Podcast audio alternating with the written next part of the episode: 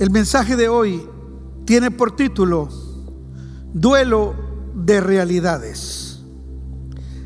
Repito, duelo de realidades. Y vamos a hablar acerca de la constante batalla, como dice ahí en el, en el título, la constante batalla entre la realidad natural y la realidad espiritual. Dice Romanos 8:28, texto que nos encanta, texto que lo memorizamos y texto que lo, nos lo autoministramos muchas veces ante las dificultades. De la misma manera se lo ministramos a otros cuando lo vemos pasando por dificultades. Y es el texto que dice, y sabemos que a los que aman a Dios, todas las cosas les ayudan a bien. Esto es, a los que conforme a su propósito son llamados. ¿Sabe? En este texto hay que identificar dos cosas importantes. La primera de ellas es esa palabra que dice todas las cosas. Y es que a todos nos pasan cosas, ¿sí o no? Y muchas de esas cosas vienen impregnadas con adversidad, con situaciones que salen de repente, que nos tocan la puerta de nuestra vida y son muy duras, son muy, muy difíciles de manejar. Son momentos en que nos vemos tambalear aún en la fe. No digamos emocionalmente, no digamos eh, en lo que hacemos o anímicamente. Pero dice que todas esas cosas ayudan a bien y esto es a lo segundo que quiero apuntar, dice a los que conforme a su propósito son llamados. O sea que estas cosas, sean como sean, aún adversas o muy adversas, dice que tienen que ver con un propósito para nuestras vidas.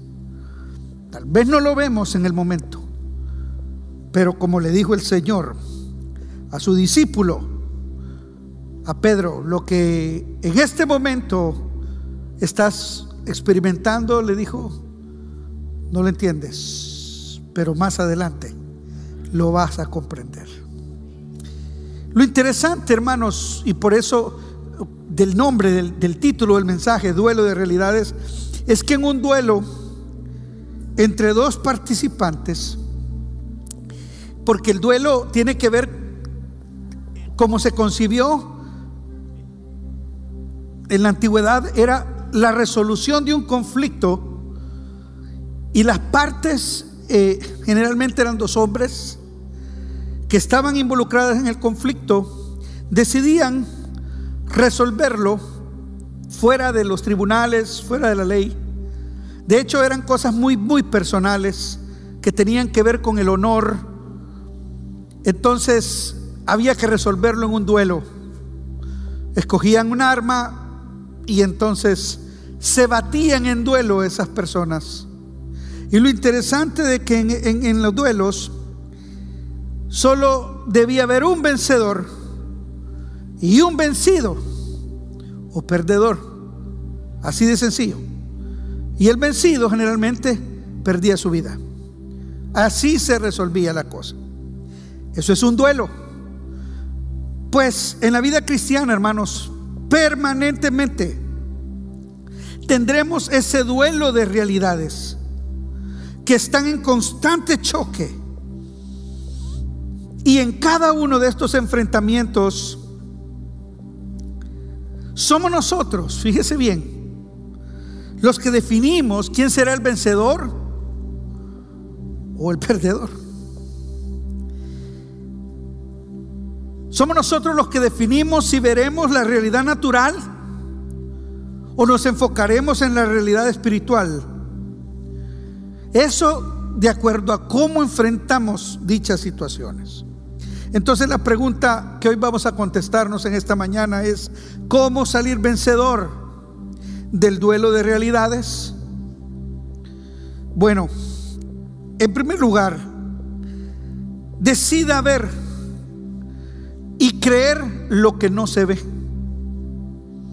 Mire que parece un poco paradójico o contradictorio. Decida ver lo que no se ve. Vamos a ver qué nos explica la Biblia al respecto.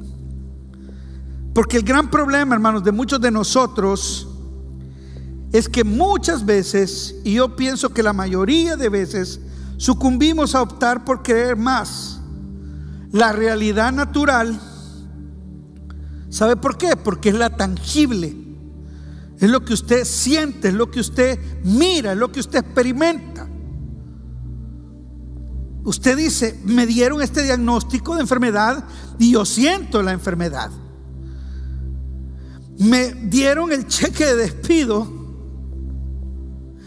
y yo no puedo declarar que no estoy despedido, sino que ahí está el cheque. Vaya usted el, siguiente día a ver si entra a trabajo, le van a cerrar la puerta en la cara, porque lo despidieron. Usted mira a su empresa que va para abajo y usted dice, esto se siente. Esto está pasando. Entonces, claro, sucumbimos a creer más en esa realidad que en la realidad espiritual. ¿Sabe por qué? Porque la realidad espiritual debe vivirse por fe. Esa no se mira, pero esa se espera y se cree. Mire lo que dice Hebreos 11.1. Eh, nos lo explica perfectamente el texto. Dice, es pues la fe, la certeza de lo que se espera. Usted no lo está viendo, pero usted lo está esperando. Esto tiene que ver con las promesas de Dios para su vida. Esto tiene que ver con el plan de Dios para usted. No lo mira totalmente, pero lo espera. Y dice que es la convicción de lo que no se ve. Por eso la propuesta es, decida ver lo que no se ve. Esto no se trata de imaginarse lo que va a pasar, sino estar convencido de que lo que Dios prometió se va a cumplir. ¿Quién dice amén a eso? Bueno, en eso estamos. Pero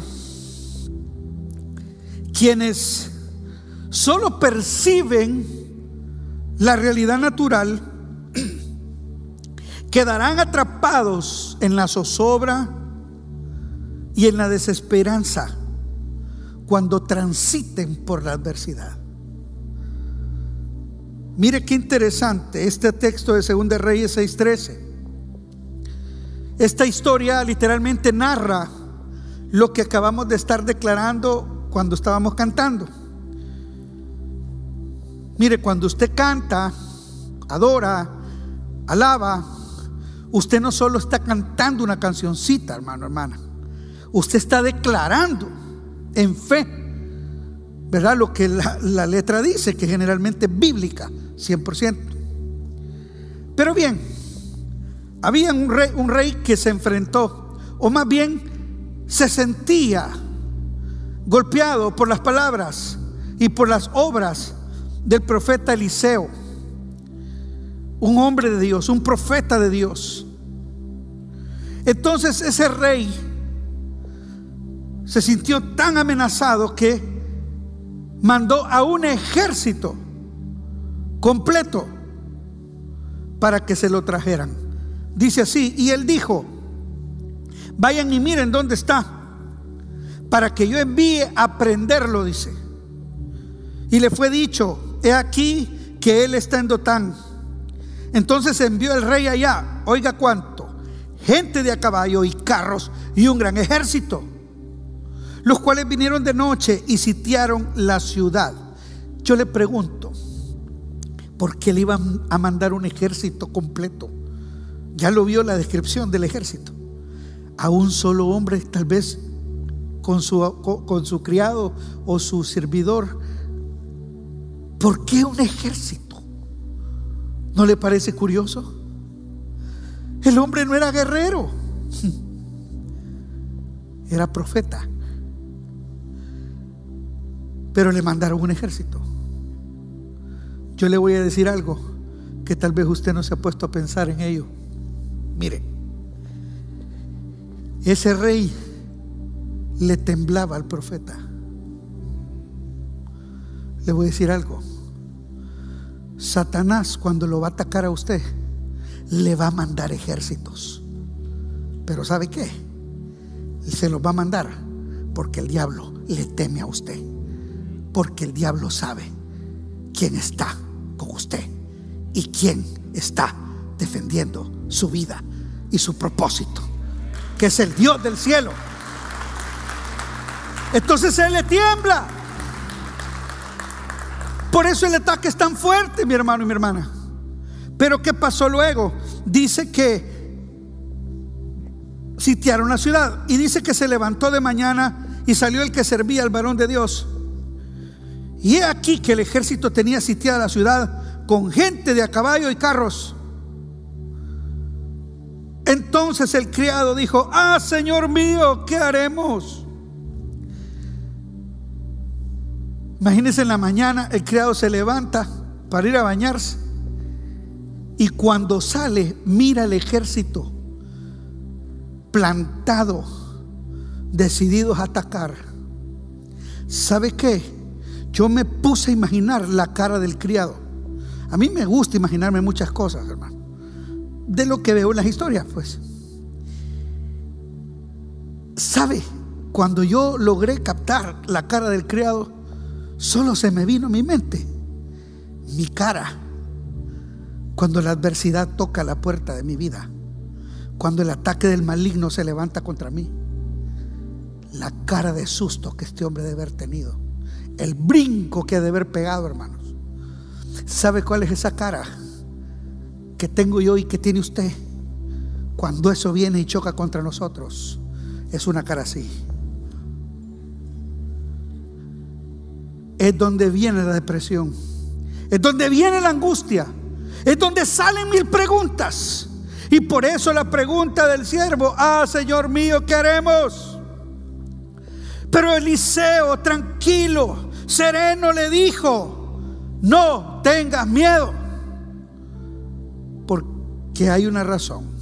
Dígale que está a su lado, no tenga miedo. Cualquiera que sea tu situación, hermano, no tengas miedo. ¿Por qué? Viene el por qué. Porque más son los que están con nosotros que los que están con ellos. Aleluya. Ah, sí. Son más los que están contigo que los que están contra ti. Y oró Eliseo y dijo, te ruego Jehová que abra sus ojos para que vea. Sabe, esta mañana yo voy a orar para que Dios abra los ojos de muchos de ustedes, hermanos, que solo están viendo la realidad natural y están sucumbiendo a esa batalla a esa realidad. Y dijo, te ruego Jehová que abra sus ojos para que vea. Entonces Jehová abrió los ojos del criado y miró. ¿Cómo que abra sus ojos para que vea si, si él ya había visto el ejército? Pero lo que él había visto era la realidad natural. Pero Dios, eh, eh, el profeta ora para que pueda ver la realidad verdadera. Y cuando abrió los ojos, miró y aquí que el monte estaba lleno de gente de a caballo y de carros de qué hermanos? De fuego alrededor de Eliseo. ¿Sabe? Esos carros y ese ejército estaba rodeando a Eliseo y a su siervo. Y eran más fuertes que los otros. Al punto que cuando tú logras ver la realidad espiritual, tú logras ver la realidad espiritual y ya no miras aquello que te aflige tanto. Esto no es negación. Esto no es decir, no, no me duele. Esto no es decir, no, no tengo esta enfermedad. Esto no es decir, no, no, no, no, parece que no estoy en quiebra. No, esto es decir, bueno, esto está pasando, pero hay algo más poderoso que también está pasando al mismo tiempo. Y es el propósito de Dios. Estos duelos están descritos a lo largo de toda la Biblia. Abraham y Sara, que no tenían descendencia, pero el Señor les dio un hijo. Se enfrentaban a esa realidad natural. ¿Cómo vamos a tener descendencia si ella es estéril y yo ya estoy casi muriéndome? Pero el Señor le dio un hijo. José, vendido por sus hermanos. Y luego en la cárcel por más de 13 años, cuando se le había dado un sueño de que él sería caudillo sobre su pueblo, imagínense. Su realidad era la cárcel. ¿Qué puede esperar usted? Sentenciado a tres cadenas perpetuas, hermano.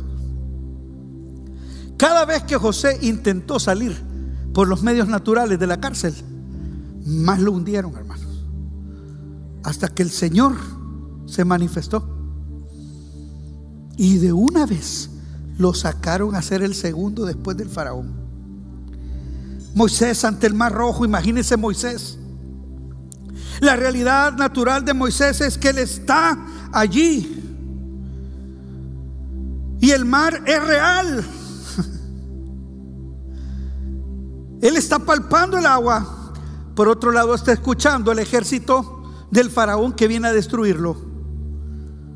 Por eso el pueblo le dijo, mejor nos hubiéramos muerto allá, mira, mejor que morir aquí, qué horrible. Hay quienes están en ese momento en el que tienen el mar por delante. Pero ¿sabe qué dice la Biblia? Hebreos 11:24, por la fe Moisés, hecho ya grande, rehusó llamarse hijo de la hija del faraón. O sea, Moisés recuerde que al principio era, por decir así, el nieto adoptivo de faraón. Él podía tener lo que quisiera. Él era uno de la realeza, aunque era adoptado. Pero ¿sabe qué dice la Biblia? Que ante esa realidad natural, desde muy joven, dice, escogiendo ser maltratado con el pueblo de Dios, decidió por la realidad espiritual, aunque sabía que no era fácil, porque iba a ser maltratado. ¿Qué gozar de los deleites temporales del pecado? Qué tremendo. Y ya estando en Egipto, dice, por la fe luego dejó Egipto, no temiendo la ira del rey. Lo natural, el rey me va a matar. Pero él decide creer. Y luego se encuentra frente a ese mar. Luego parece que todo está por terminar, ¿sabe? La figura de estar en esa situación en que estaba Moisés es que todo está ya finiquitado. Todo está terminado. Pero ¿qué dice la Biblia? Porque se sostuvo como viendo al invisible. Aleluya. Viendo al invisible, mi hermano, mi hermana viendo al invisible. Qué tremendo. ¿Cómo puedes ver tú al que no ves? Pero, ¿cómo te sostienes tú ante la adversidad de la vida? ¿Sabes cómo? Como viendo al invisible. Dígale que está a su lado, mira al invisible. Josué ante las murallas de Jericó. Las murallas en lo natural, cerradas, bien cerradas. Dice que nadie entraba y nadie salía. Pero ¿qué dice la Biblia? Que el Señor se apareció por medio de un ángel que dice que sacó su espada y la desenvainó. Su espada reluciente. Eso era una cristofanía. Josué pudo ver su realidad espiritual. ¿Y sabe qué le dijo? Josué cuando lo vio pensó que era aquello, era natural y le dijo, tú que eres de los nuestros o de nuestros enemigos. Pero el ángel le dijo, no, ni soy de ustedes ni de tus enemigos. Yo vengo de parte de Jehová de los ejércitos. Él me ha enviado, Él me ha enviado a batallar por ti, Él me ha enviado a defenderte. Él me ha enviado a que mires y experimentes otra realidad. David ante el gigante Goliat, ¿qué más queremos con ese ejemplo? Hermanos, David, un niño pequeñito, pastor de ovejas, frente a un gigante armado hasta los dientes, acostumbrado a pelear y a ganar. Y aquel niño viene con una bolsita y una onda ¿Sabe? El gigante lo menospreció y dijo, no es posible que siendo yo un paladín me manden a este, si hubiera sido hondureño, diría, a este huirro, a este chamaco, a este chavalo, a lo que usted se le ocurra. ¿Cómo me van a mandar? A este cipotío. Lo menospreció, le dijo, te voy a matar hoy tus, las aves del cielo van a comer tu carne. Pero David no miró lo grande del gigante. Él vio su realidad. Le dijo, hey, ojo, no me estás insultando a mí. Yo no soy nadie si quieres verlo de esa manera.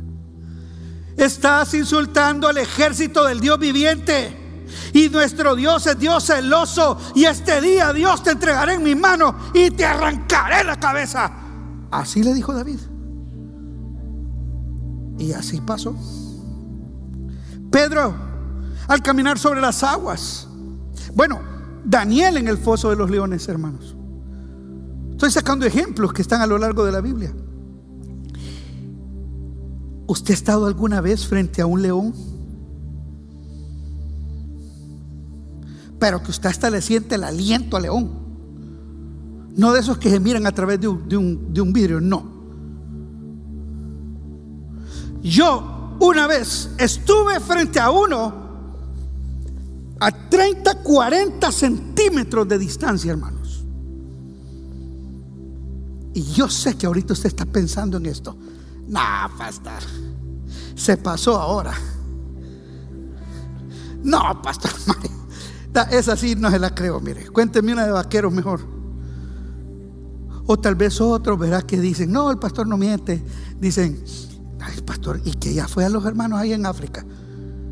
Ya se fue de safari el pastor allá en Kenia, Tanzania.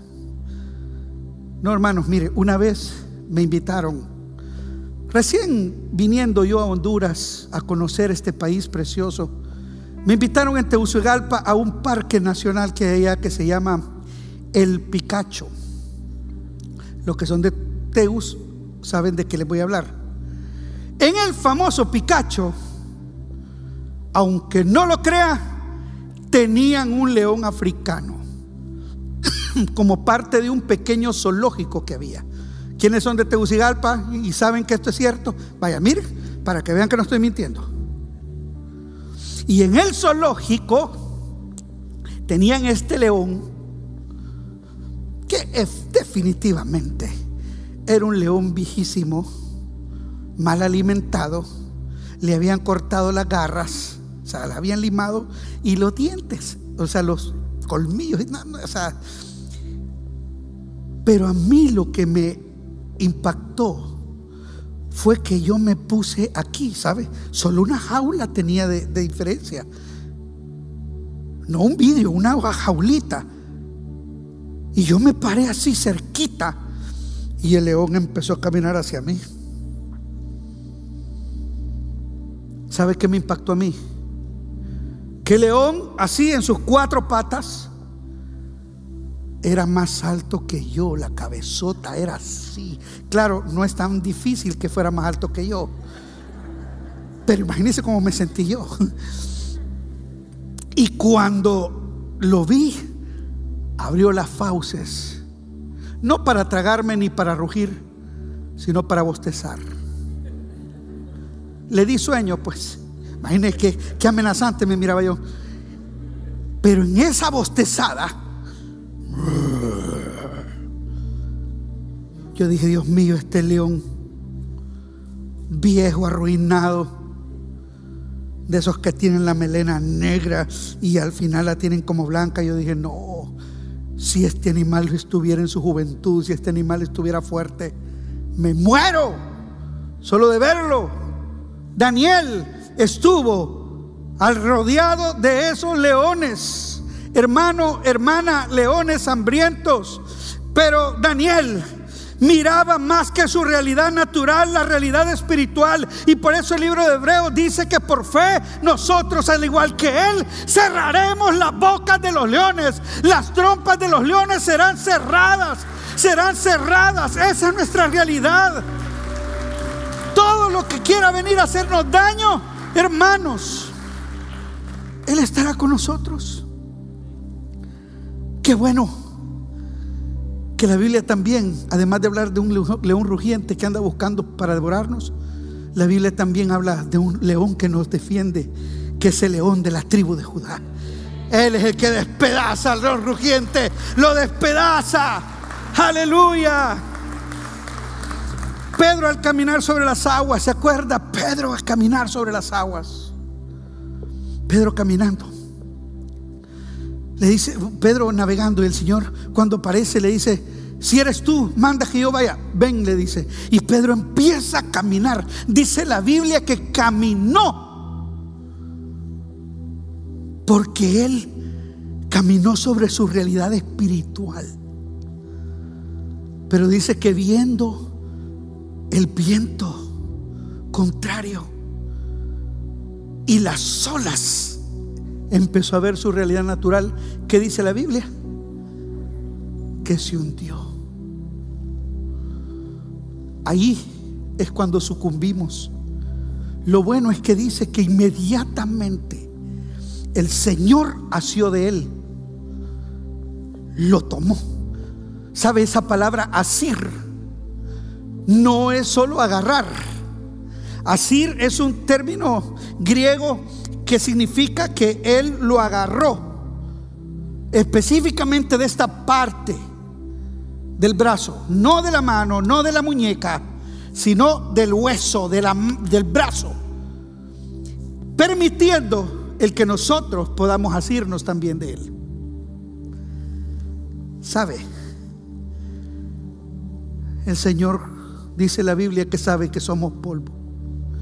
Y Él sabe que vamos a sucumbir muchas veces y nos vamos a hundir. Pero él no nos va a dejar que nos ahoguemos. Aleluya.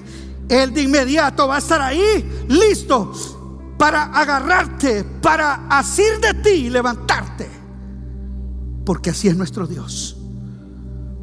Aunque te dejará tragar un poquito de agua, hermanito. Para que sientas el que ya casi te ahogas, pero no te va a dejar ahogarte. Amén. Por eso dice la Biblia que aunque andemos por las aguas, no nos ahogaremos. Y de los amigos de Daniel, ¿se acuerda? El horno de fuego, calentado siete veces. Sadrach, Mesach y Abednego. Ese horno, lo caliente se sentía a muchos metros en aquel lugar. Y ellos los echaron ahí. En la realidad natural debían haberse quemado antes de ser echados. Pero ¿sabe qué dice la Biblia? Que había uno con ellos que no permitió que se quemaran. Porque ese era Cristo. El mismo Cristo que apareció allá con Josué es el mismo Cristo que estuvo con esos tres. Aleluya. Es el mismo Cristo que está contigo. Aleluya. Esa es su realidad espiritual. No vas a sucumbir. Pablo y Silas en el calabozo. Predicando el Evangelio, los apresan los mandan al fondo del calabozo, hermanos. Dice que los mandaron al calabozo que está más adentro. Esos calabozos en la antigüedad, además de que estabas preso, te metían en un cepo de madera donde te metían las manitas así o los piecitos y todo cepo, pues, para que no te muevas y encadenado. Eh, no te estoy diciendo que el enemigo te tiembla, pues. Te mira como que si fueras un un, un, super, un, alguien que, que, necesita estar muy encadenado y muy apresado. Así estaban aquellos dos. Yo me imagino a Silas diciéndole a Pablo, Pablo, porque así dice la historia bíblica. Mira, valía la pena predicar. Aquí estamos, mira dónde estamos. ¿Cómo va a correr este evangelio? Pero Pablo en vez de empezar a lucubrar, en vez de empezar a quejarse, en vez de empezar a, ver las cosas negativas, ¿sabe qué?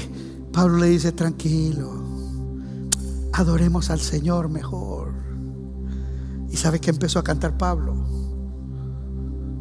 Así peleo mis batallas, así peleo mis batallas, así peleo mis batallas, así peleo mis batallas, aleluya. Y sabe qué dice la Biblia, que en ese momento, aleluya, hay presencia de Dios en este lugar. Vino un terremoto, vino un terremoto que rompió las paredes, rompió las puertas, rompió el cepo y rompió las cadenas es que cuando Dios está contigo, nada te va a poder detener del cumplimiento de su propósito en tu vida. Esa es tu realidad espiritual. Se rompió, quedaron libres. Y el más lindo de los ejemplos, Jesús en la cruz del Calvario.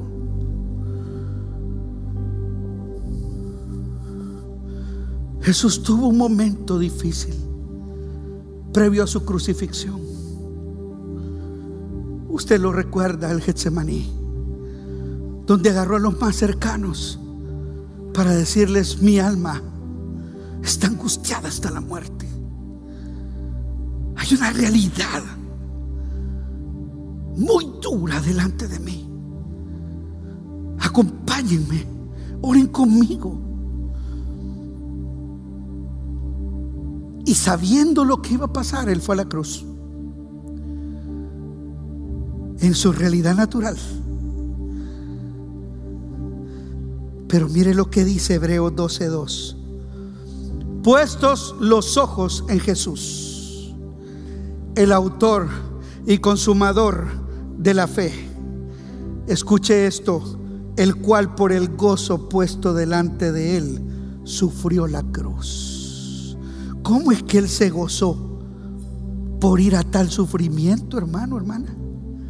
Ah, porque él me estaba viendo lo natural. Él estaba viendo su realidad espiritual. Dice que menospreció el oprobio, menospreció el dolor. ¿Sabe cuál es el problema de muchos de nosotros?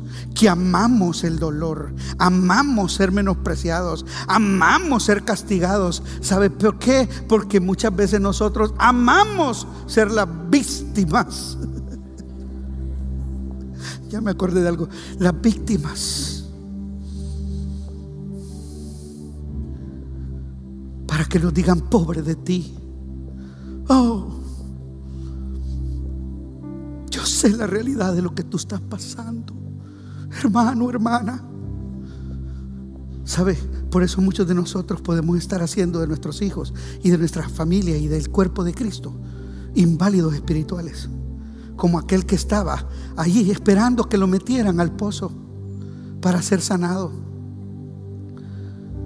Pero mire, dice que menospreció el oprobio. Él dijo, bueno, yo sé que voy a sufrir y todo, pero esto no va a ser nada respecto a mi realidad espiritual. Por eso dice al final, y se sentó a la diestra del trono de Dios. Aleluya. Era su victoria lo que él estaba viendo, hermano, hermana. Era la victoria contra el pecado. Era la victoria sobre la muerte. Era la victoria sobre Satanás. Él estaba viendo la iglesia. Él lo estaba viendo a usted. Él estaba viendo la victoria de la iglesia a través de los siglos. Aleluya. Él estaba viendo lo que la iglesia haría por ese sacrificio. Me estaba viendo a mí. Un pecador perdido viniendo un día a sus pies. Uno que llevó, estoy seguro que yo llevé a muchos al infierno.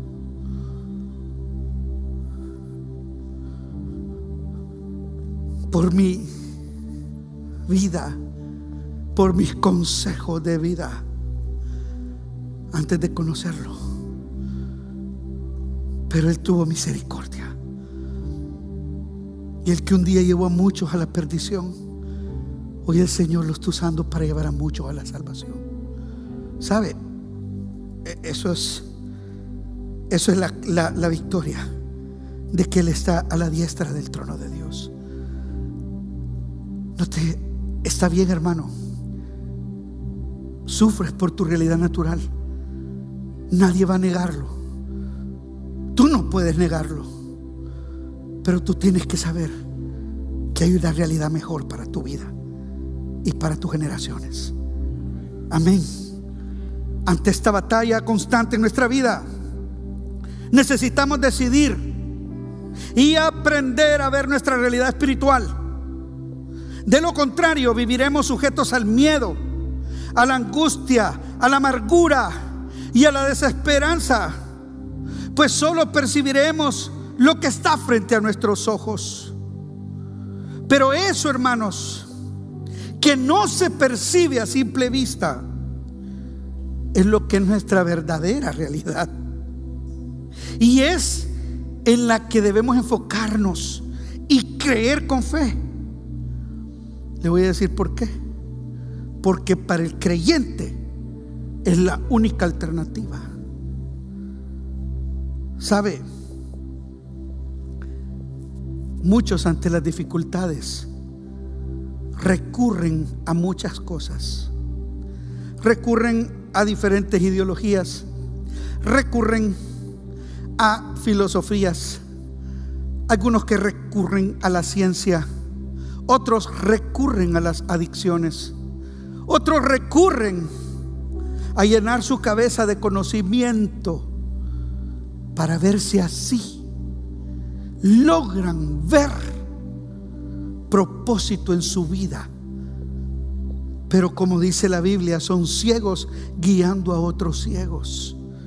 Por eso me encanta cuando el Señor empieza a, les hace un test a sus discípulos cuando aquellos miles llegan a buscarlo después de darles de comer y el Señor les dice y, lo buscan y le dicen Señor eh, eh, te andábamos buscando y el Señor les dice sí porque les di de comer ustedes no me han venido a buscar a mí ustedes lo que ustedes están buscando su realidad natural ser saciados comer eso es lo que ustedes quieren. No quieren la realidad espiritual que soy yo, les dijo el Señor. Yo soy el pan de vida. Yo soy el camino al Padre. Y ante todo eso dice que muchos dejaron de seguirlo. Pero el Señor mira que sus doce más cercanos también están con cara de duda. Dígale que está a su lado, no pongas cara de duda. O sea que los dos empezaron a... Mm, se le está cara dura. Se le están yendo al Señor. Mira, el Señor ya se puso feo. Y el Señor ya. No, el Señor, yo creo que ya. Aquí se pasó al Señor ya. Ya no me gusta la cosa. A mí me gusta el, el vive. A mí me gusta. Ah, la cosa ahí linda. Ay, el gozo, el gozo así eh, sensorial. A mí me gusta eso. Pero ya se puso duro. Mira la palabra que está lanzando. Entonces el Señor le dice a sus discípulos: ¿Y ustedes qué? ¿Se quieren ir también? Les dijo. Váyanse. Pero ¿sabe qué? Hubo uno que le dijo, Señor, yo ya no tengo alternativa. Yo ya busqué todo y nada me puede dar la paz que tú me das. ¿A quién iré? si solo tú tienes palabras de vida eterna. Aleluya. Una es tu alternativa, no tienes otra. Deja de andar buscando donde no encontrarás lo que solo Cristo te puede dar. Por eso 2 Corintios 4, 18 dice, así que no mirando las dificultades que ahora vemos. En cambio dice, fijamos nuestra vida, nuestra vista, perdón, en cosas que no pueden verse. Yo no entiendo esto. Vamos a ver lo que no podemos ver. Así es, porque es por fe. Porque es por fe, ¿verdad que es por fe? Bueno, pues las cosas, dice, que ahora podemos ver. Oiga esto. Todo eso tangible que tanto nos encanta. Pronto se habrán ido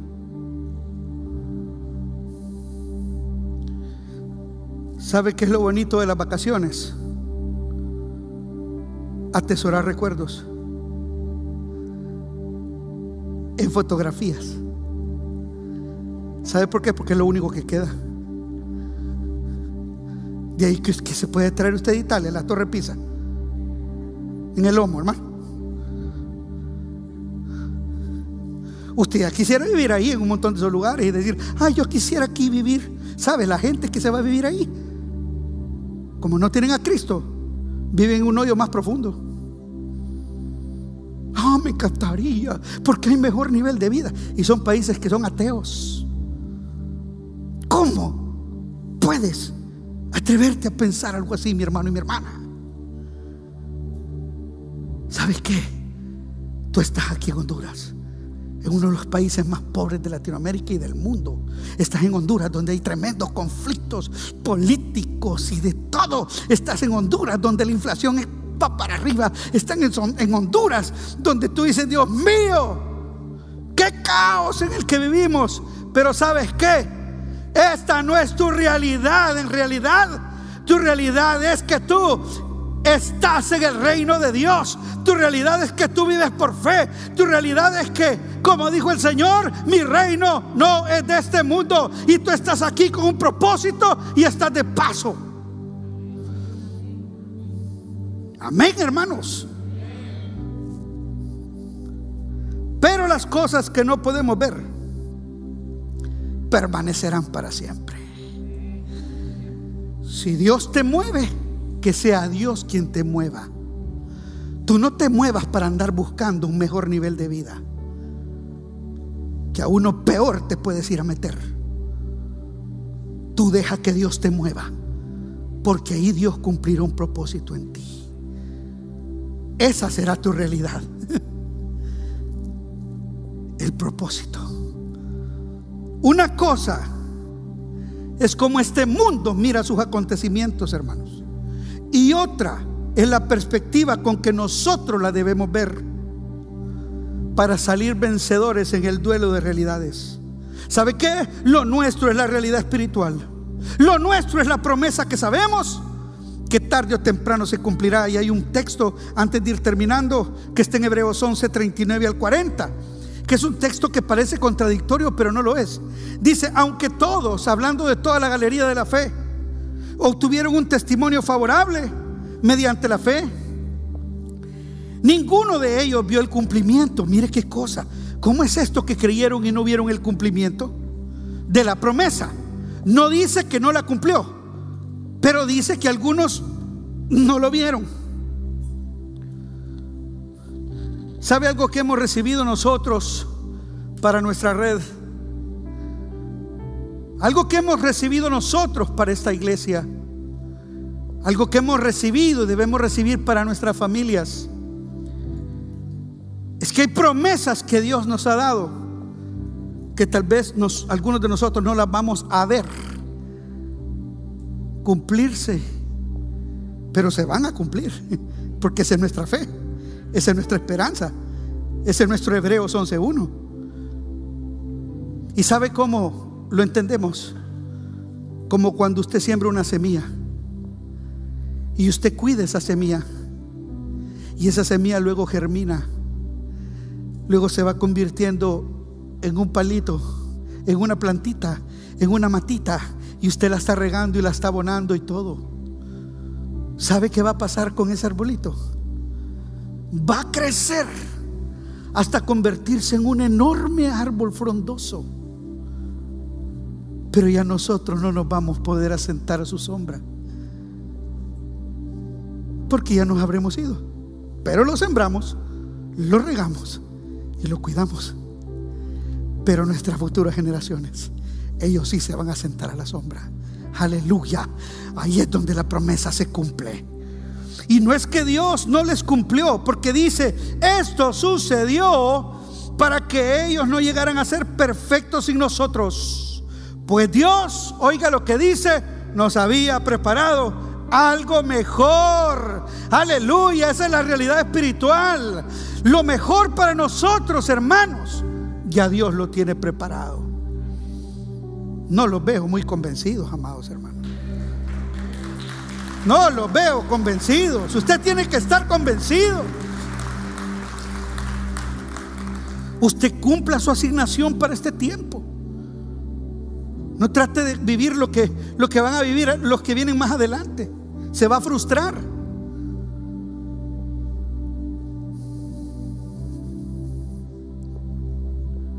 No es que Dios no les cumplió su promesa, sino que la vieron cumplida en la eternidad. A eso se le llama realidad espiritual. ¿Sabe? Termino con esto. Jesús, sabiendo bien de ese duelo de realidades, porque una vez Él exhortó a sus discípulos que buscaran el reino de Dios y su justicia primero, que es la realidad espiritual, y no qué van a comer y qué van a vestirse, que era su realidad natural. Él mismo sabía lo que pasaríamos nosotros como iglesia, lo que pasaríamos nosotros como sus discípulos. Pero nos habla también de cómo establecernos del lado vencedor. Dice Juan 16:33, después de que Jesús les dijo, miren, esta cuestión se va a empezar a empeorar, el mundo lo va a empezar a perseguir, esta cosa se va a poner difícil en los posteros tiempos y habla de la ideología de género, habla de todos los ataques del diablo en este tiempo. Ahí habla claramente, Jesús les dice, y luego vendrán por mí. Un tiempo me verán, pero otro tiempo no me verán, pero luego regresaré. Los discípulos entendían. El Señor les dijo, me van a matar. El Señor les dijo, me van a separar de ustedes. Entonces ellos empezaron a afligirse. Y al verles la cara de angustia, el Señor les dice, miren, les voy a prometer dos cosas. La primera, les dijo, estas cosas os he hablado para que me tengáis paz. Porque en el mundo tendréis aflicción. Esa es la primera promesa.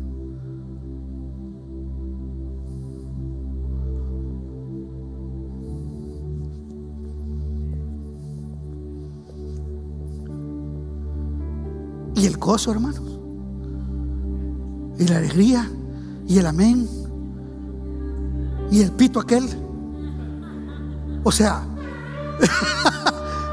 vaya. Tendremos aflicciones, es parte de la vida. Es una promesa del cielo. Pero no nos gusta. ¿Verdad que no? Entonces decimos, no, amén. A saber en qué teología está eso. Pero en la bíblica, en el mundo tendremos aflicciones. Pero la segunda promesa es esta. Pero confiad, dijo el Señor, yo he vencido al mundo. Y esa es nuestra realidad espiritual. Esa es nuestra victoria en esta hora. Póngase de pie, póngase de pie.